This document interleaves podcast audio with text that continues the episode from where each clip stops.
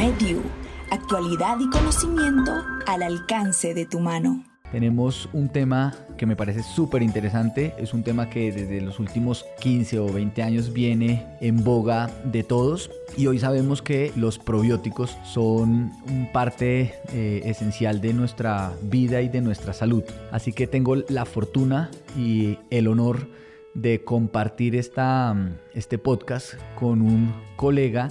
se ha venido especializando desde hace muchos años, tanto así que es un referente en nuestro campo médico, digamos en trabajos, en investigación, en lectura y en eh, charlas que nos hace a nosotros y nos entrega su conocimiento, que es el doctor Dimas Rosas, quien es médico pediatra de la Universidad Javeriana y con el cual compartí no solamente el trabajo y estuvimos eh, compartiendo a algunos pacientes, sino he compartido parte de la amistad, de una buena selección de música salsa, porque además de eso es excelente salsómano y nos ha enseñado mucho. Bueno, pues tengo un honor de compartir con, con él y espero que les sirva mucho para que nos enseñe sobre probióticos, sobre la realidad, las verdades, eh, los mitos y de todo lo que se habla de los probióticos desde la parte natural y el famoso yogur, kefir, etcétera, etcétera, hasta los probióticos que tenemos eh, a disposición para algunas enfermedades como tal. Doctor Dimas, bienvenido y pues le agradezco mucho su tiempo y que esté dispuesto a enseñarnos como siempre lo hace con mucho, mm, con mucho cariño y pues con mucha dedicación no solamente a los pediatras y a los médicos, sino ahora pues a todos los papás y evidentemente a los médicos que estamos aquí pegados en este podcast. Camilo, muchas gracias. Gracias por la invitación, especialmente a hablar de un tema que me apasiona. Entonces, eso es hacerme pasar un buen rato y nos quedaría pendiente, eh, lo hacemos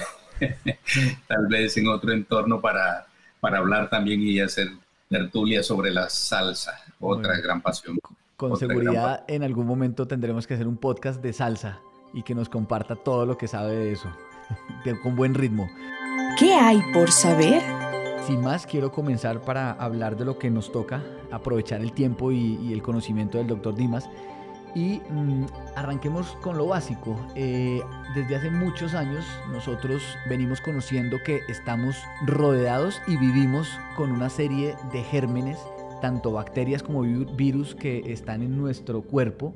y hacen parte de nuestra vida día a día. Antes seguramente los queríamos eliminar todos, pero con el tiempo nos hemos dado cuenta que tenemos una simbiosis, que vivimos con ellos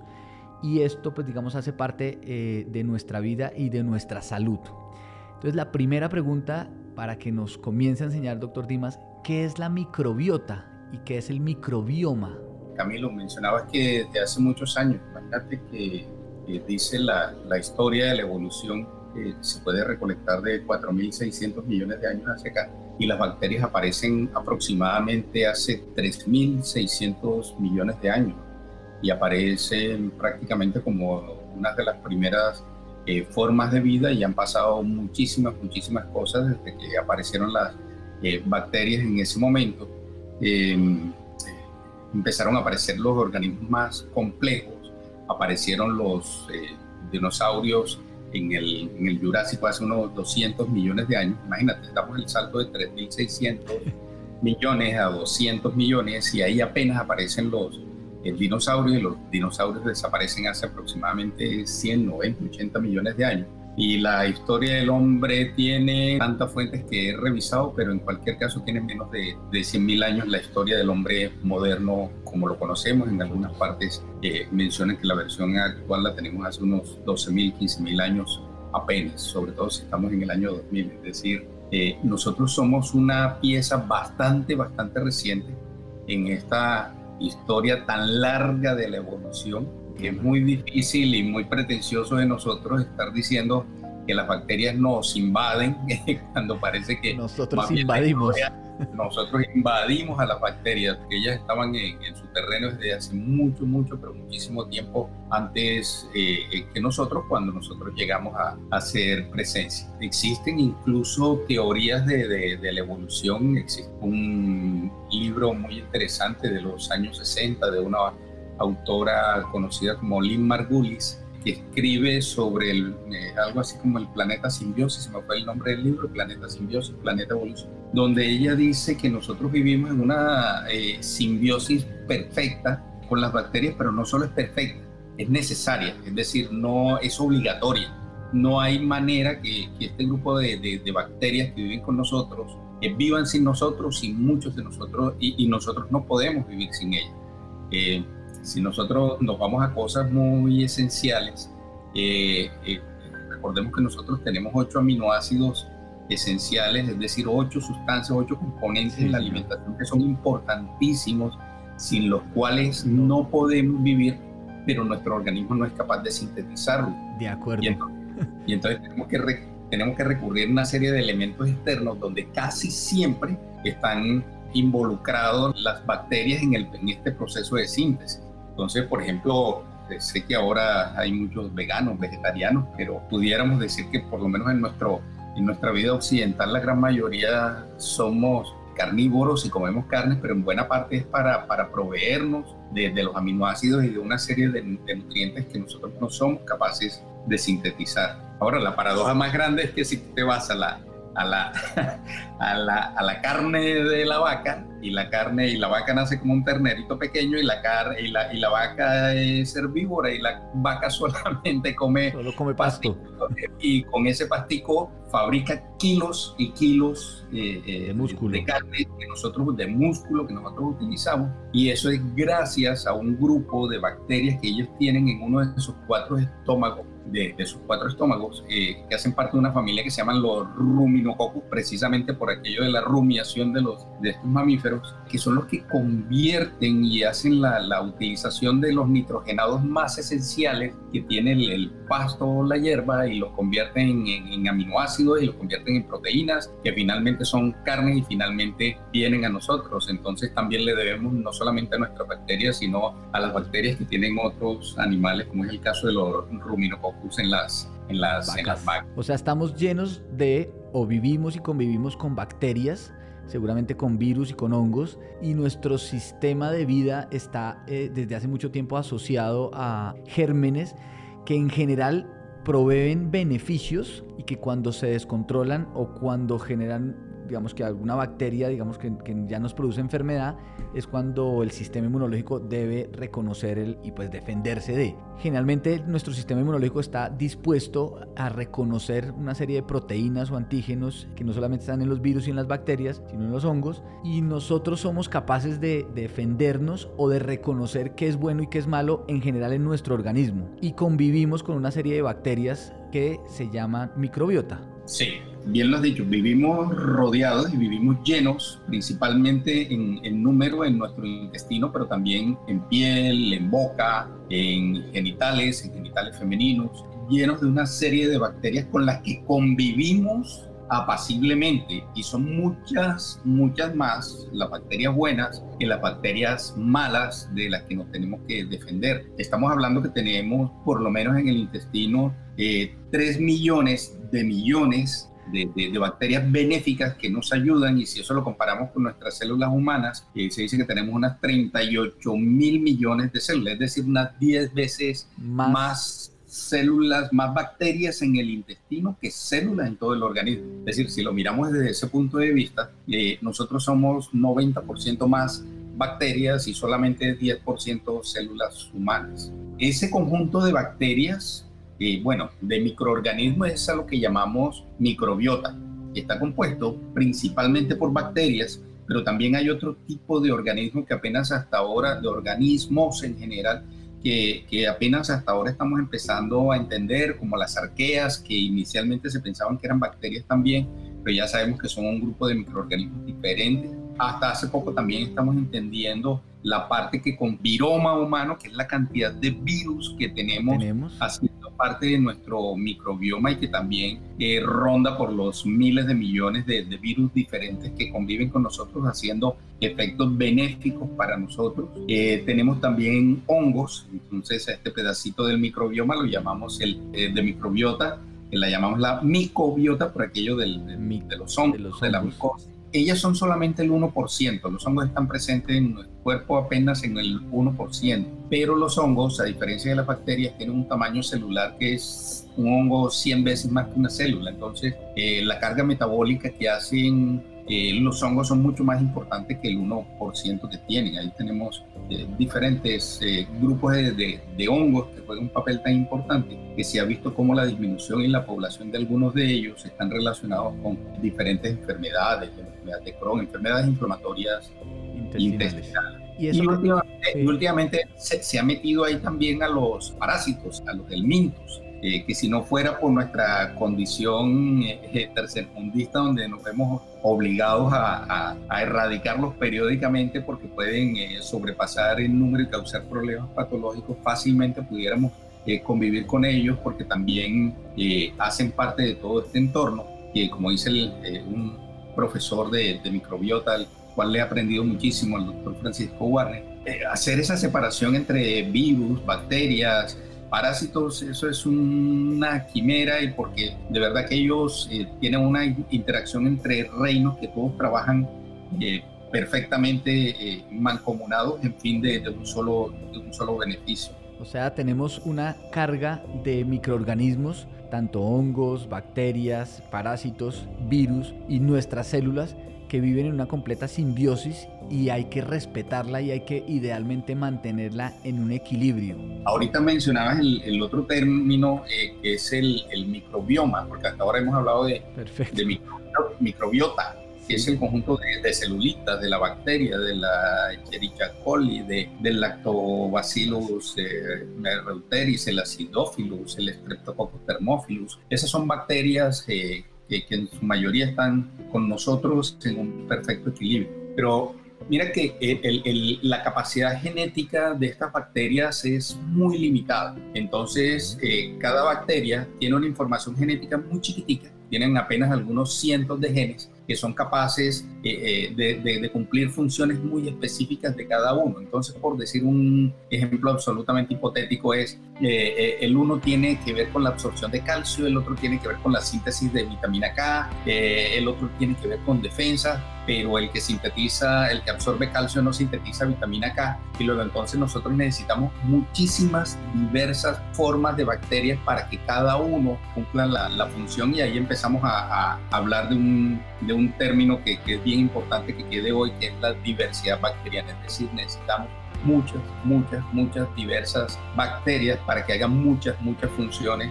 para nosotros. Ese conjunto de genes que cada bacteria son poquitas, pero reunidas ya eh, son más de por lo menos por los estudios iniciales, 3, 3 y medio millones de genes, es a lo que llamamos el microbioma. Por darnos una idea, el genoma humano que, tuvimos a, a principios del milenio, que identificó 27.000 y se creen que podemos llegar hasta unos 30.000 genes aproximadamente. Es decir, tenemos aquí sí que peor, 100 veces más genes bacterianos haciendo cosas por nosotros que nuestros propios genes humanos y nuestro, eh, eh, y nuestro cuerpo está eh, en esa relación, entonces en un 99% de genes bacterianos trabajando para nosotros y un 1% de genes humanos trabajando para nosotros. Perfecto. Y esa genética de los virus, bacterias y de estos microorganismos están capacitados muy, como decías tú, muy específico para ciertas funciones que nos van a ayudar a dar salud en la gran mayoría de gérmenes. Y eso mismo, esa diversidad de, de, bacterias que debemos tener para que sinteticen vitamina B, sinteticen calcio, absorción de eh, ácidos grasos, etcétera, etcétera, digamos, dependiendo de la bacteria, lo que llamamos nosotros los probióticos, que es nuestro tema específico, sea un grupo muy grande de gérmenes que hasta ahora estamos conociendo mecanismos de acción y función y digamos que hasta ahora estamos en, yo creo yo que en abriendo una puerta al conocimiento de, este tipo de, de, ayudas en la prevención de enfermedades o en el tratamiento de algunas enfermedades. ¿Es así? Sí, correcto. Y mencionabas hace un rato también que, el boom de esto viene desde hace unos 10 o 20 años yo diría que, que, alrededor de 20 años. Los estudios más importantes empiezan a aparecer a, a, finales del siglo XX, del siglo pasado, 1990, 95, en los 90, pero luego viene el desarrollo de la metagenómica, que es una ciencia que ha enloquecido, que, que ha revolucionado todos, esta, todos estos conceptos de los cuales difícilmente pudiéramos haber hablado hace 30 o 40 años. Hace 30 o 40 años para identificar una bacteria, nosotros necesitábamos cultivarla, esperar varios días, ver cómo crecía y todo lo demás la metagenómica, que no se utiliza solamente en humanos, eso viene de, otras ciencias, eh, donde recogía muestras de, tierra o del mar, filtran, permite que solamente pasen tamaños bacterianos y luego por unos métodos químicos le sacan el núcleo y le sacan todo su, DNA y solamente con fragmenticos muy pequeñitos de una muestra de estas eh, te pueden decir el sinnúmero de bacterias que hay presentes en, en estas muestras. Te pueden caracterizar el tipo de población bacteriana eh, eh, que hay en una muestra, en una sola prueba, en un solo intento, que si se tienen pues las, las los, los, aparatos que no están disponibles, sino solamente para, para, para estudios científicos y no, no, no, han llegado pues, a la práctica clínica, esto no lo va a encontrar en, en, en un laboratorio clínico, eh, nos pueden identificar el, un gran número de bacterias con una sola prueba, con un solo proceso y saber si tenemos una cantidad de bacterias suficiente y no solamente si hay bastante, sino también si son diversas, porque ya lo dijimos que si no son tan diversas, las funciones no se van a poder cumplir todas las funciones. Y esta gran cantidad de bacterias son las que mantienen controladas a las malas, claro. a las bacterias malas. Son las que mantienen ahí la regulación de que no crezcan esos patógenos o esas bacterias eh, malas. Esas bacterias, digamos que llamamos buenas, es lo que en últimas terminamos definiendo como un probiótico que para explicarlo, pues digamos que el probiótico viene de un germen que tiene vida que normalmente tiene una función positiva para el, or el organismo, para el ser humano. En medio, diagnóstico médico desde cuándo estamos hablando de probióticos y sobre todo de los probióticos que digamos que estamos en boom de o en boga de yo me tomo este o me tomo esta marca o me tomo esta otra, sirve para qué, desde cuándo estamos hablando de los probióticos y, si nos puedes aclarar un poquito qué es un probiótico, qué es un prebiótico y un simbiótico. Estamos partiendo de la idea que tenemos una serie de bacterias benéficas en el organismo que cumplen unas funciones muy específicas y muy diversas que tienen que ver hasta con los estados anímicos porque ellos sintetizan eh, neurotransmisores que, que, nos mantienen contentos con buen estado y algunas, eh, y algunas enfermedades mentales se le han podido atribuir a la, a la disminución de esas bacterias benéficas. Entonces, eh, desde hace ya pudiéramos hablar siglo XIX, existen registros de que se han utilizado estas bacterias muy probablemente desde mucho antes estas bacterias en favor, eh, en favor de restablecer el daño bacteriano que tenemos en el intestino, pero quizás el punto más concreto es donde empezamos a, a, tener datos escritos, definición escritos, viene desde principios de, de siglo con, con, un señor, eh, Elia Megnikov, que era ucraniano, pero que eh, trabajó casi toda su vida adulta en, en París y fue eh, ganador del Premio Nobel de Medicina en el año 1908 por describir la fagocitosis, cómo las bacterias son, tienen la capacidad de digerir, eh, de cómo nuestras células de, de, nuestro sistema inmune tienen capacidad de digerirlo, por decirlo así, de tragarse. Entonces descubrió la fagocitosis y por eso se ganó el Premio Nobel en el año de 1908 él era muy obsesionado con el tema de la, de la senilidad. Él decía que nosotros nacíamos con, o, o, en nuestra juventud teníamos una cantidad de, mire, mire, que, que él lo decía y, y, y, esto apenas lo hemos podido venir a, a, más, más de 100 años después. Una serie de bacterias benéficas en el intestino que peleaban permanentemente con bacterias malas para lograr lo que él denominó un estado ortobiótico. Y entonces él, él decía que si nosotros lográbamos controlar las bacterias malas con bacterias buenas, íbamos a tener una, se llamaba en ese momento una flora bacteriana más benéfica, íbamos a tener una población bacteriana más saludable y que con eso íbamos a retrasar o detener eh, la senilidad. Él era muy obsesionado con, con, el envejecimiento y la muerte. Y dentro de todos sus estudios y todos sus reconocimientos, lo que veía era que en, en Bulgaria los búlgaros sí. tomaban la fermentada, los yogures, eh, y empezó a estudiarlo con su microscopio y encontró que había un bacilo y que él denominó bacilo búlgaro, que era muy abundante en esos, en esos yogures que ellos consumían. Y él atribuía que si nosotros consumíamos esos bacilos búlgaros, íbamos a ser más longevos. Vamos a ser más longevos y mucho más saludables. Que pudiéramos darle a él la, la, paternidad del nacimiento de los, de los probióticos por esa descripción a principios de, del siglo XX. Perfecto, buenísimo. Y digamos que hay eh, las bacterias que tenemos, con las que convivimos y nuestra microbiota necesitan de ciertos nutrientes que generalmente es lo que llamamos los prebióticos. ¿Cómo nos puedes explicar lo de los prebióticos? Me voy a devolver un poquito porque conté la historia, pero no, no, no, no, no, no definí. Los probióticos, entonces, hoy en día es una definición que viene relativamente nueva, también viene de principios de, este siglo XXI,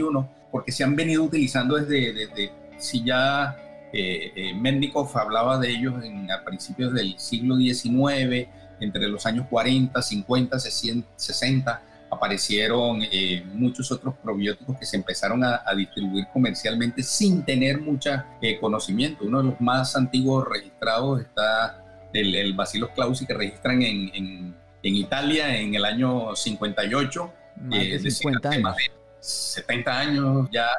que un probiótico se está utilizando, pero solamente hasta ahora en los organismos como la Organización Mundial de la Salud, de los, la, la, FAO, la Internacional de Alimentos, tuvo que poner un orden y dicen los, micro, los, los, probióticos son estos microorganismos vivos que cuando los tomamos hacen un efecto benéfico para nosotros. Perfecto, esa es la definición de un probiótico. Esa es la definición más o menos, no es la textual, dice que, que, tendrían que ser administrados en cantidades suficientes y, hoy en día lo que sí es claro es que tienen que demostrar que confieren un efecto benéfico a la salud de, del huésped. Por ejemplo, esos probióticos nosotros los podemos encontrar de diferentes formas, es decir, hasta hace algunos años en las farmacias y esto solamente encontrábamos eh, los probióticos y se presentaban como medicamentos. Entonces los probióticos más antiguos que tenemos en el, en el mercado colombiano están registrados como, medicamentos. Pero la gran mayoría hoy en día ya ni siquiera son considerados medicamentos, sino suplementos alimentarios y los nuevos probióticos están llegando, todos se están registrando como suplementos alimentarios.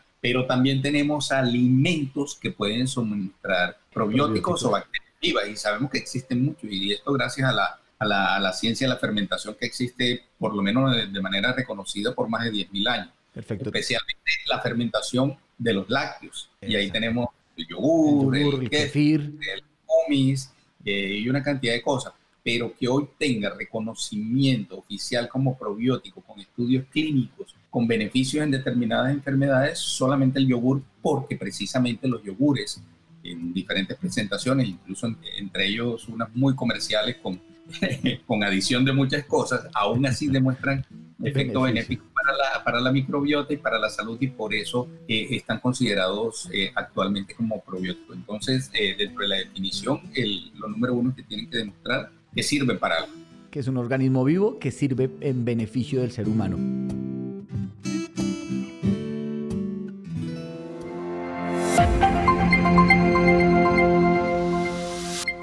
Haciendo un paréntesis de, antes de que entres a lo del prebiótico, es porque claro, ahorita tenemos un boom donde hay muchas cantidades de información que a veces se, se pasan de... Y tenemos que entender a la persona, al papá, que existen unos, unas enfermedades específicas donde hay una evidencia más o menos relativamente buena sobre algunos eh, probióticos específicos para ciertas enfermedades y otras que digamos que sacan varios probióticos de diferentes eh, cepas, o sea, tipos de bacterias que simplemente pues se cree que tienen un beneficio pero no terminan siendo eh, con un nivel de evidencia científico específico para ciertas enfermedades. O sea, no todo termina siendo la luz ni que nos va a mejorar absolutamente todo pero claramente, pues, digamos, de esos probióticos tienen generalmente un beneficio en, en, nuestro organismo. Sí, entraste en un terreno difícil, que es el, de la medicina, el de la medicina basada en la evidencia, y los probióticos en general, en general, han tenido un como un resultado exitoso en el tema de la medicina basada en la evidencia, como la tendría, por ejemplo, eh, la insulina en la diabetes sea, si tú no te pones la insulina, te vas a morir. Pero de pronto con los probióticos, eh, de pronto no tenemos una recomendación y tan, tan contundente y ha sido una batalla dura que se ha tenido donde más estudios clínicos existen, donde más se han analizado los probióticos, pues claro, es el mercado donde más se utilizaron de manera empírica, como, como lo hemos dicho, por más de medio siglo, es en el tratamiento de la diarrea aguda, en, especialmente en niños, pero también en adultos. Y entonces, desde hace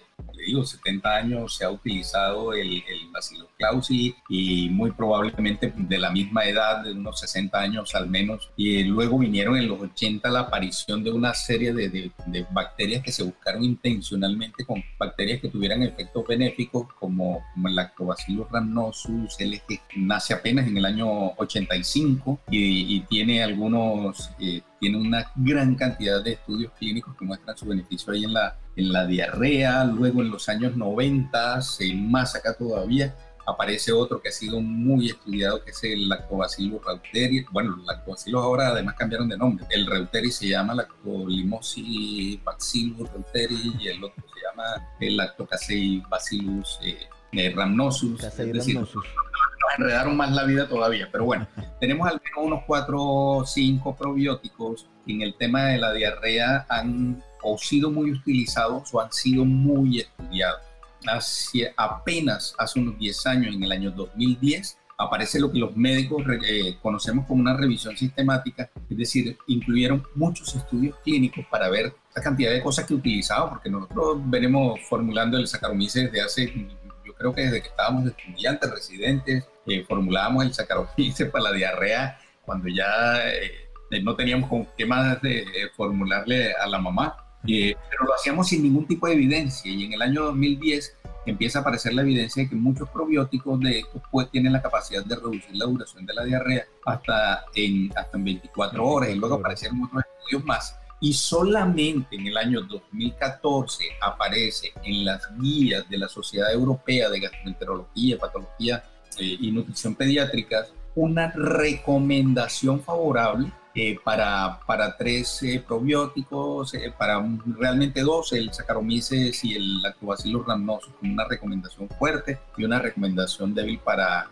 para el Reuteri, que tenía un poco, tenía poco menos, menos estudio. Pero también el tema de la medicina basada en la evidencia ha evolucionado muchísimo y entonces la lupa con la que se miraban los estudios clínicos en el 2014, hace solo seis años, no es la misma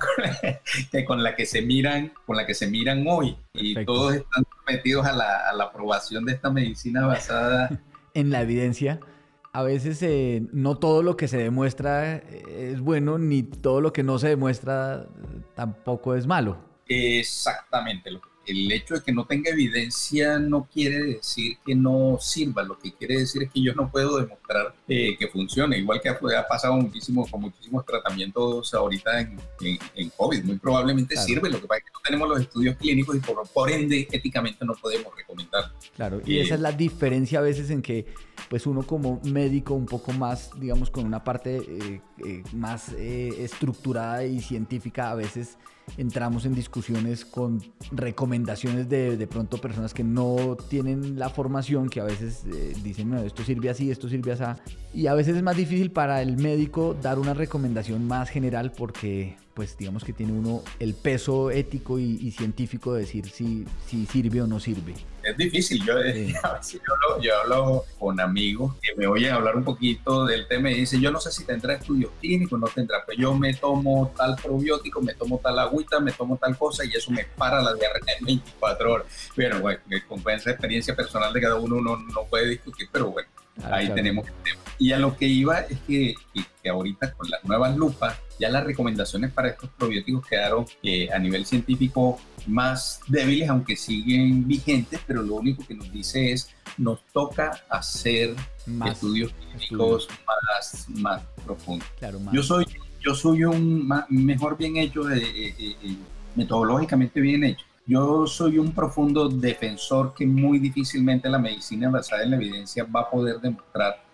todos los resultados que tienen los probióticos por, todo lo que hemos hablado, que cuando a ti te miden, por ejemplo, el efecto de un probiótico que se utiliza en diarrea, solamente con un parámetro como por ejemplo disminución de la duración de la diarrea, no te está midiendo su capacidad de restablecer la microbiota y de favorecer otra serie de procesos metabólicos que a lo mejor son invisibles, pero que sabemos que hay pruebas de que, por ejemplo, dolores abdominales funcionales son mucho más frecuentes en un niño así sea sano, que haya recibido, que haya tenido un solo episodio eh, de diarrea, que sabemos que la microbiota una vez dañada, ya sea por un virus o por un antibiótico o lo que sea, no se va a restablecer eh, eh, completamente y que en algunos casos la que se restablece no es igual a la que estaba antes y queda con un perfil metabólico diferente. Entonces, como hoy en día también sabemos que el perfil metabólico de los flacos y delgados y atléticos, como el doctor Luna, es, es diferente de los, de los gorditos, no atléticos, como el doctor Dimas. Entonces, si, si al doctor Luna, evidentemente, o a un niño, sobre todo en antes de los dos años, con un perfil de microbiota que daba para una persona delgada, se la trastornamos, ya sea con infección viral, con un antibiótico o lo que sea, eh, es probable que la, que la nueva microbiota lo vaya a predisponer a obesidad. Y ya tenemos estudios publicados en ese sentido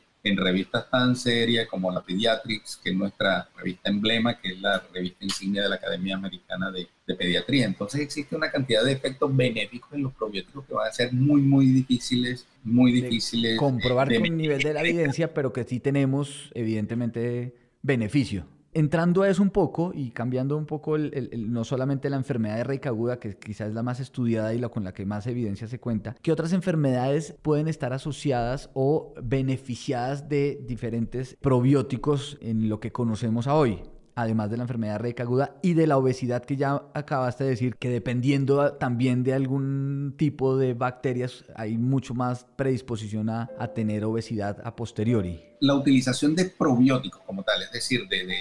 productos comerciales o de yogures o de alimentos ricos en bacterias vivas que con potencial probiótico puedan ser... Utilizados realmente son pocos, es decir, después de la medicina basada en la evidencia, los probióticos les tocan que sean recomendados en alguna guía en el tratamiento de y prácticamente ninguna guía, ninguna guía médica eh, lo incluye excepto las guías de alergia que como desde el año 2015 hacen recomendación de la utilización de probióticos en bebés con alto riesgo de enfermedad alérgica especialmente dermatitis atópica, cuando vienen de madres que,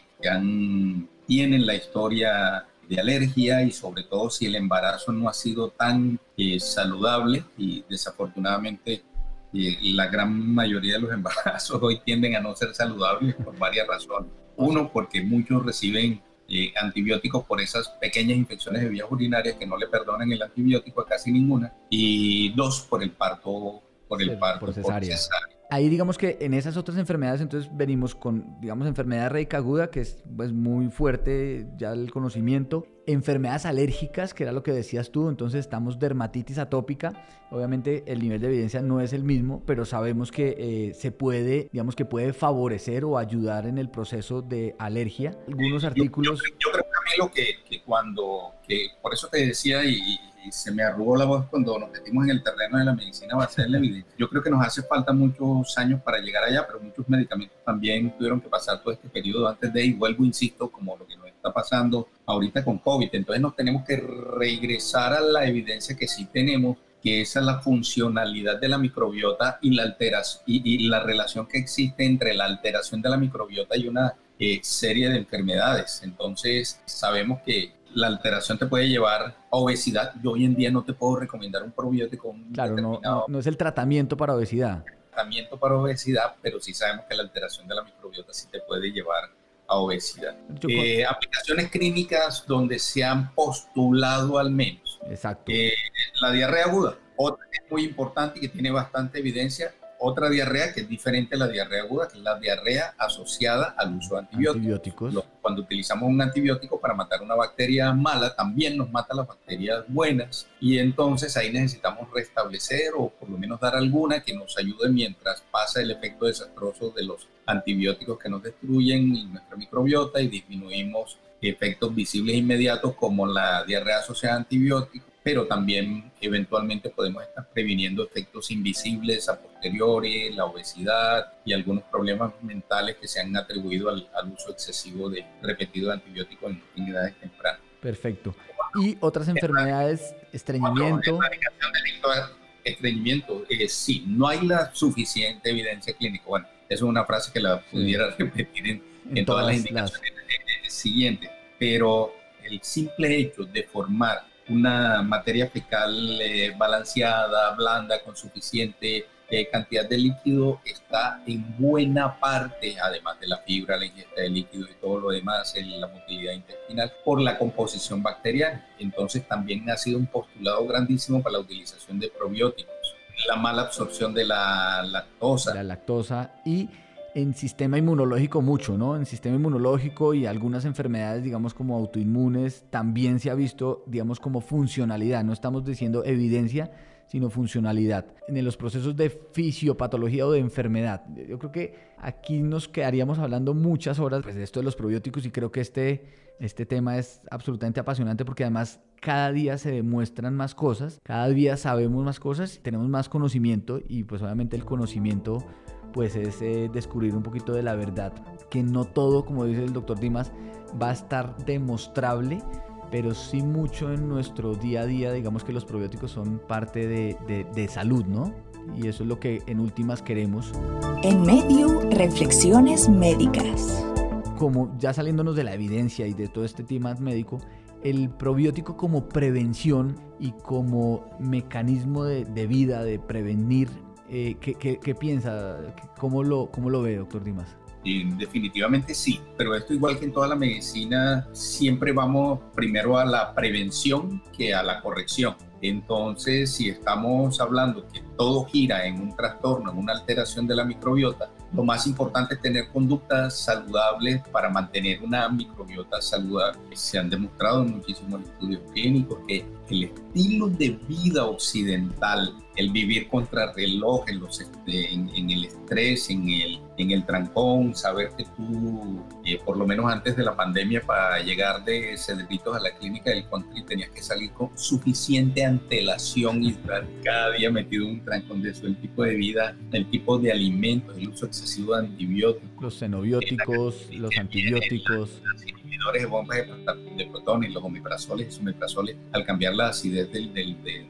estómago, cambian el tipo de bacterias que viven allí. El no hacer deporte, eh, las enfermedades eh, virales, todas ellas contribuyen a una alteración de la microbiota. Entonces nosotros vamos a, tratar de compensar eso administrando los, eh, los, probióticos, que son, las, que son las bacterias benéficas que también a nivel preventivo ya están empezando a mostrar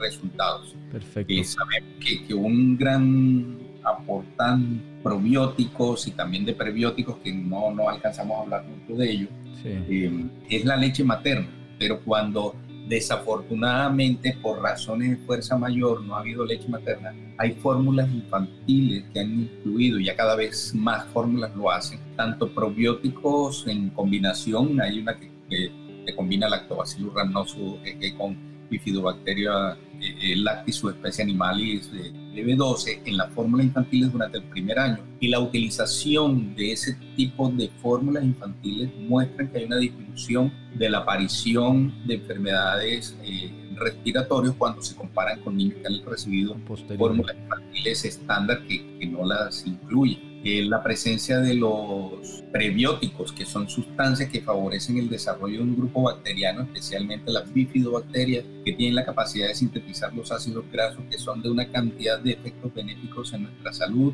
especialmente eh, con lo que tiene que ver con, con, propiedades antibacterianas, antitoxinas, antivirales. Eh, y demás, al, administrar leche materna, estas bifidobacterias crecen mucho y tenemos muchos ácidos grasos. Cuando no damos la leche materna, eh, si no fórmulas estándar, sabemos que las bifidobacterias son menos y la producción de ácidos grasos son menos y estos niños tienen mucho más, más enfermedades y estadísticamente la mortalidad más... eh, por enfermedades como neumonía, diarrea, especialmente en estratopago, que no recibe leche materna, es mucho más alta en esto. Por eso es tan importante el esfuerzo que está haciendo la industria, pues que por lo menos está intentando poner eh, algo de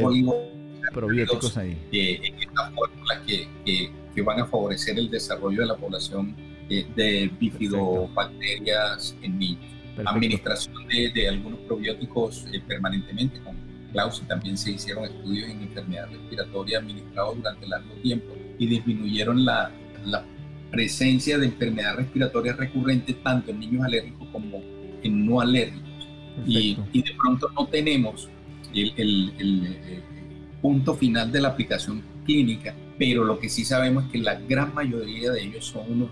inmunomoduladores excelentes. Nos disminuyen todas estas sustancias proinflamatorias que tiene el organismo, nos, nos aumentan las antiinflamatorias y nos mantienen en un balance inmunológico más adecuado. Buenísimo, yo creo que pues digamos que aquí nos podemos quedar hablando horas y horas porque es que esto es un tema apasionante y pues fuera de eso estoy con una persona que sabe mucho y se le nota la pasión que tiene por el tema. En últimas podemos seguir conversando aquí, yo creo que nos queda tiempo para... Déjame, contarte 30 segundos un chismecito. Dale. para que te des cuenta de lo importante que es la microbiota. Los estudios de microbioma han, han, mostrado que en la medida en que el ser humano ha ido evolucionando, la diversidad y la riqueza de las bacterias ha ido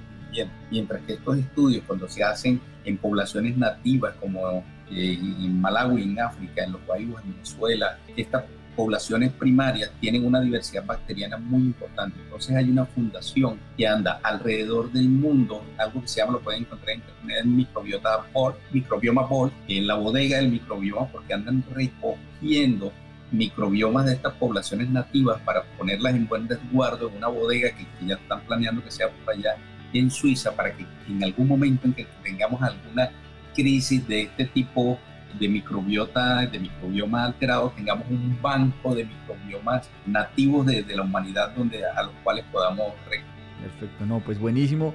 Eh, no, pues yo feliz aquí de seguir hablando, pero pues el tiempo nos apremia. Creo que hemos hecho un barrido muy grande sobre probióticos, evidentemente algunos con una gran evidencia sobre algunas enfermedades, pero en general el probiótico como prevención y como estilo de vida saludable que tú lo dijiste ahorita es nuestra, nuestra tarea, no solamente el tratar enfermedad, sino el prevenir, que quizá es lo más importante que deberíamos todos como médicos, todos los seres humanos, desde los niños chiquitos y como papás, ir generando unos hábitos de salud. Esto pues digamos que nos va a favorecer a tratar de disminuir enfermedades crónicas como hipertensión, diabetes, crónicas no transmisibles, hipertensión, diabetes, eh, bueno, todo lo que ahora está en boga y las nuevas enfermedades eh, autoinmunes que se nos vienen. Pues nada, yo creo que esto queda la puerta abierta para un segundo capítulo para hacerlo mucho más específico porque el doctor Dimas es eh, pues excelente, primero expositor y segundo con su conocimiento pues nos podríamos aquí quedar hablando de cada uno de los temas que hemos tocado eh, por encima. Y bueno, no, doctor Dimas, un abrazo muy grande desde Bogotá. Sé que está en Santa Marta y quienes lo quieran contactar, no sé si tiene redes, si tiene forma de, y además si quieren saber de salsa, pues también que lo puedan contactar. Estoy en Instagram como doctor Dimas Rosa, eh, pero también mi correo es la manera más fácil, dimasrosa.gmail.com, ahí me llegan preguntitas y, las podemos eh, resolver.